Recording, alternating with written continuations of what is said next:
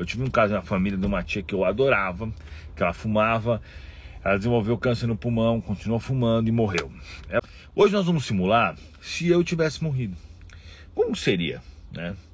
Não, na verdade não dá para simular eu, porque meu caso é diferente, porque eu já tenho mediunidade e tal. Já tenho intimidade com os parceiros espirituais, já sei mais ou menos. Vamos simular se o Joãozinho tivesse morrido. Joãozinho desencarnou. E aí? Joãozinho vai para onde? O que acontece logo após a desencarnação dele? Ou seja, ele perder o veículo físico. Aí nós temos um leque muito grande de opções. Por quê? Porque quem define isso são os espíritos superiores. O espírito superior já sabe que Joãozinho vai desencarnar, conhece as essências dos seus pensamentos, conhece as suas ações, conhece as suas intenções, conhece as suas outras encarnações e tudo que ele viveu e pensou durante a sua encarnação. Então não adianta Joãozinho mentir para uma pessoa mentir para outra, se esconder disso, ter um grande segredo, porque ele não consegue enganar aqueles espíritos do plano superior que trabalham em nome de Deus e esses sim, eles têm total conhecimento. Eles são juízes, porém os juízes que têm as provas certas, o conhecimento total da causa e a capacidade de julgamento uh, extremamente precisa e justa. Não que os nossos juízes da Terra não são, muitos são bons, ótimos, mas humanos falham bastante, né? E nesse caso eles não falham. Então ele vai tomar essa decisão conforme ele achar o melhor caminho. Exemplos, exemplos, né? Aquele bonzinho vai ser atendido e vai ser levado para um hospital dentro de uma colônia. Ele é só bonzinho, então ele vai ter um quarto ali compartilhado, ele vai ter ali uma. Um, é, vai dividir o quarto com outras pessoas, ou então ficar numa ala cheia de, de outras pessoas que desencarnaram também. Como é o caso que a gente vê no filme Nosso Lar. Eu até brinco, né? Sempre. Se você está no hospital internado com Covid ou qualquer outra coisa, de repente eles te mudam de sala e o enfermeiro não está usando máscara, isso quer dizer que você morreu. Eu, eu falo brincando, mas é sério, um dia isso vai acontecer. E você vai lembrar disso. Por quê? Porque lá no mundo espiritual não se usa máscara, entendeu? Se você olhar para a cama e a cama estiver flutuando, você morreu. Porque camas não flutuam no planeta Terra. Não tem como fazer essa ligação que fica só encostado na, na, na parede. Então, a verdade é que isso acontece todos os dias com milhares de pessoas e vai continuar acontecendo por muitos, muitos séculos. Então, assim, é, você, o Joãozinho foi lá, morreu, ele não era tão mal. O que, que o Espírito Superior fez? Mandou ele lá para esses quartos aí. Agora, tem também aquele Joãozinho que já era mais bonzinho, ajudava as pessoas, tinha um bom coração. Esse daí, independente de religião, tá? Embora a gente saiba que não acreditar em Deus é um problema, é um bloqueio, pode atrapalhar muito na hora da morte. Mas não, assim, o é mais importante o, o que o cara faz durante a vida dele, né? Então, assim, uh, esse Joãozinho, opa, coloquei Sirius em mim. Esse Joãozinho, o que, que ele fez? Ele fez muito bem. O que acontece com ele? Ele é levado para um quarto melhor, individual, recebe uma energia melhor, um atendimento dos espíritos superiores melhor dos próprios amigos dele, entendeu? Ah, mas as pessoas estão mal por ele, então vamos dar uma proteção energética para eles não sentirem. Ou seja, já começam-se os benefícios. Por isso que Chico Xavier fala que o, o bem que você faz é ser o advogado em toda parte. O que, que ele quer dizer com isso? Ele quer dizer que mesmo na hora da morte ou depois dela, você vai utilizar os créditos que você ganhou fazendo o bem. E não que você deva fazer o bem pensando nisso, mas a verdade é essa. Então nós tivemos dois exemplos aqui. Agora vamos começar a ir pro lado pro lado pro outro lado, o lado do, dos maus. Então nós temos aquela pessoa que não fez nem bem e nem mal, mas que também tinha um vício aqui, um vício ali, ou algo ruim, ou tinha pensamentos maldosos, isso também é ruim, né?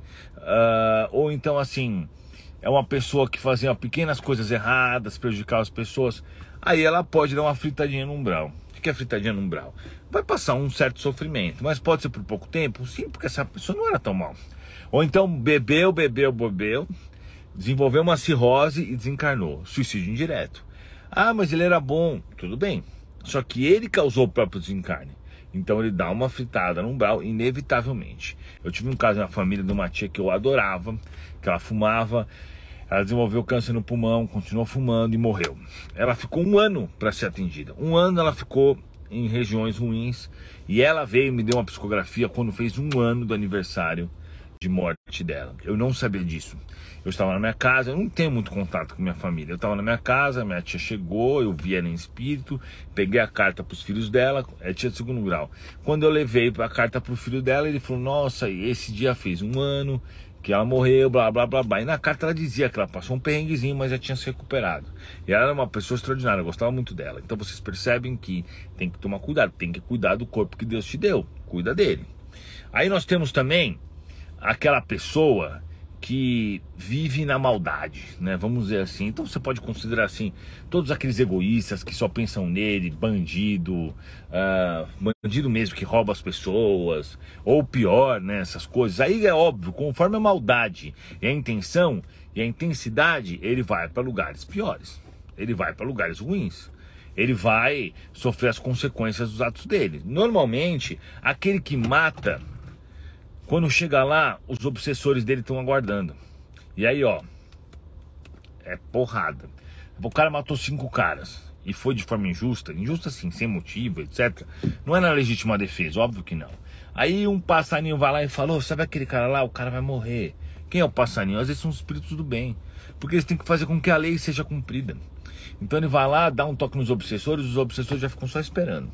Quando ele morre, ó, porrada entendeu? Isso a gente vê descrito em vários livros, vários. Por exemplo, uh, no Violetas da Janela, ela conta lá que eles estão indo, acho que é no Vivendo no Mundo dos Espíritos, eles estão indo fazer um atendimento de um grupo de pessoas que iria morrer no bar, ou seja, eles nem morreram ainda, mas aqueles espíritos já sabiam que isso ia acontecer e já estavam lá para isso. E aí dois, aí eles foram baleados, três, três morreram, dois não eram bons e um era. Eles atenderam aquele que era bom, eles levaram ele. Aí ela perguntou assim: Mas e aqueles dois? A gente não vai atender? Ele falou: Não podemos. Porque eles tiveram como opção a escolha do caminho errado. Então agora, olha aqueles caras do lado da rua, tinha um monte de obsessor só esperando. Quem vai levar eles são aqueles caras lá. Entendeu? Então, assim, é pelo livre-arbítrio que nós fazemos a nossa escolha. Parece cruel, mas é justiça. E tá certo, né? Quem vive fazendo mal vai receber o mal. Aquele que mata pela espada morre pela espada. Jesus falou isso. Então é o seguinte: nós temos essas questões. Aí nós temos também aqueles extremos, aquela coisa mais, mais assim, específica. Por exemplo, uh, no caso do Violeta Janela, tinha um cara que era fissuradaço pelo corpo dele, só pensava no corpo dele. Quando ele morreu, o corpo dele começou a persegui-lo. Entendeu? Começou a perseguir ele. Porque aquilo ali se torna um trauma para que ele pare de, de gostar tanto do corpo dele. Conversei uma vez com um espírito que ele era um cara normal tudo mais, mas ele era viciadaço em comida. Aí ele engordou muito, acabou desencarnando devido a problemas físicos, né? E aí ele disse que ele chegou lá no umbral, ele não sabe o que é umbral, né? ele estava me contando. Era um local que era muito frio, ele passava muita fome e muita sede, e ele via as comidas, só que a hora que ele ia, ele ia pegar as comidas, as comidas se mexiam, as comidas saíam. Isso é um estado de espírito, por isso que fala que umbral é um estado de espírito. Então nós temos também os casos, por exemplo, daqueles que aqueles que abusam sexualmente de mulheres ou de homens também, né, que existe isso, etc. Esses assim, por exemplo, no caso aquele cara de Brasília que recentemente fez um monte de coisa errada, esses ficam num pesadelo, num looping. Normalmente, né? Claro, cada caso é um caso. Eles ficam num looping e vivenciando a cena que eles fizeram as vítimas passarem por muito tempo. Imagina o cara 30 anos sonhando com os abusos que ele fez. Só que ele não vê o ponto de vista do abuso dele. Porque o ponto de vista dele tá de boa, ele não tá nem aí.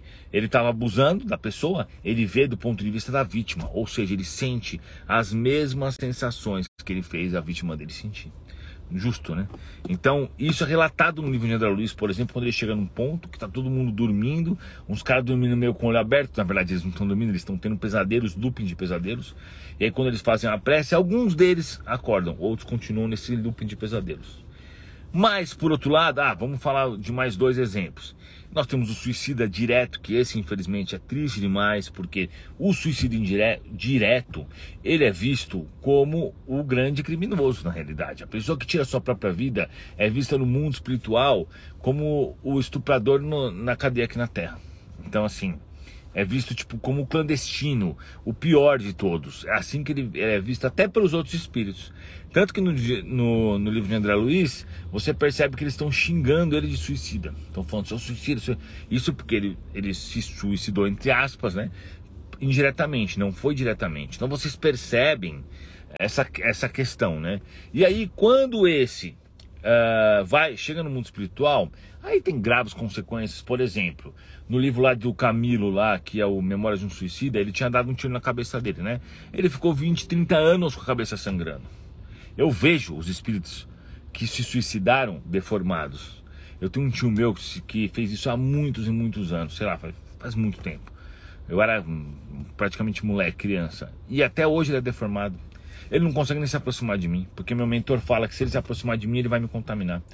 É claro que cada caso é um caso, você não pode atribuir a mesma penalidade para alguém que realmente tem problemas psiquiátricos ou para alguém que tem 16 anos não sabe nem o que está fazendo, porque ainda não se desenvolveu a amígdala, o hipotálamo e o cérebro dele não está totalmente formado. Mas, de forma geral, a gente está dizendo isso. Mas também tem a parte boa, muito boa, aliás. Se a gente avaliar então o desencarne de espíritos como Dr. Bezerra de Menezes, Chico Xavier, esses foram recebidos pelo Jesus. O próprio Jesus foi lá, falou: venha, parabéns, você cumpriu sua missão.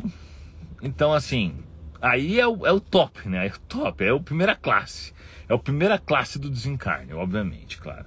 Então, há relatos também, há, testemunhos em livros e, e se vocês pesquisarem, vocês vão achar psicografias boas falando sobre isso. Então, pessoal, a gente falou um pouco sobre isso hoje, eu vou encerrar aqui, tá? Então, ó, depois que encerrar, você pode abençoar. Agradecemos aos bons espíritos que eles possam abençoar a todos os nossos amigos que estão realizando esse evangelho, tanto os espíritos como os encarnados também, que eles possam iluminar a casa de cada um desses amigos. Que assim seja. Bebam água, pessoal. Bebam a água agora e não se esqueça de sempre vir conosco no Evangelho de sexta-feira no canal Espiritismo Raiz e depois também tem coisa no canal Espiritismo Raiz Cortes. Não se esqueça de se inscrever lá no Instagram, Essabag e Espiritismo Raiz. E não se esqueça sempre de participar do nosso conteúdo. Se você é Espírita Raiz, escreve aí embaixo eu quero ver. Espírita Raiz. Aliás, aproveita e escreve Espírita Raiz e a cidade onde você está. Muito obrigado, galera. Até a próxima.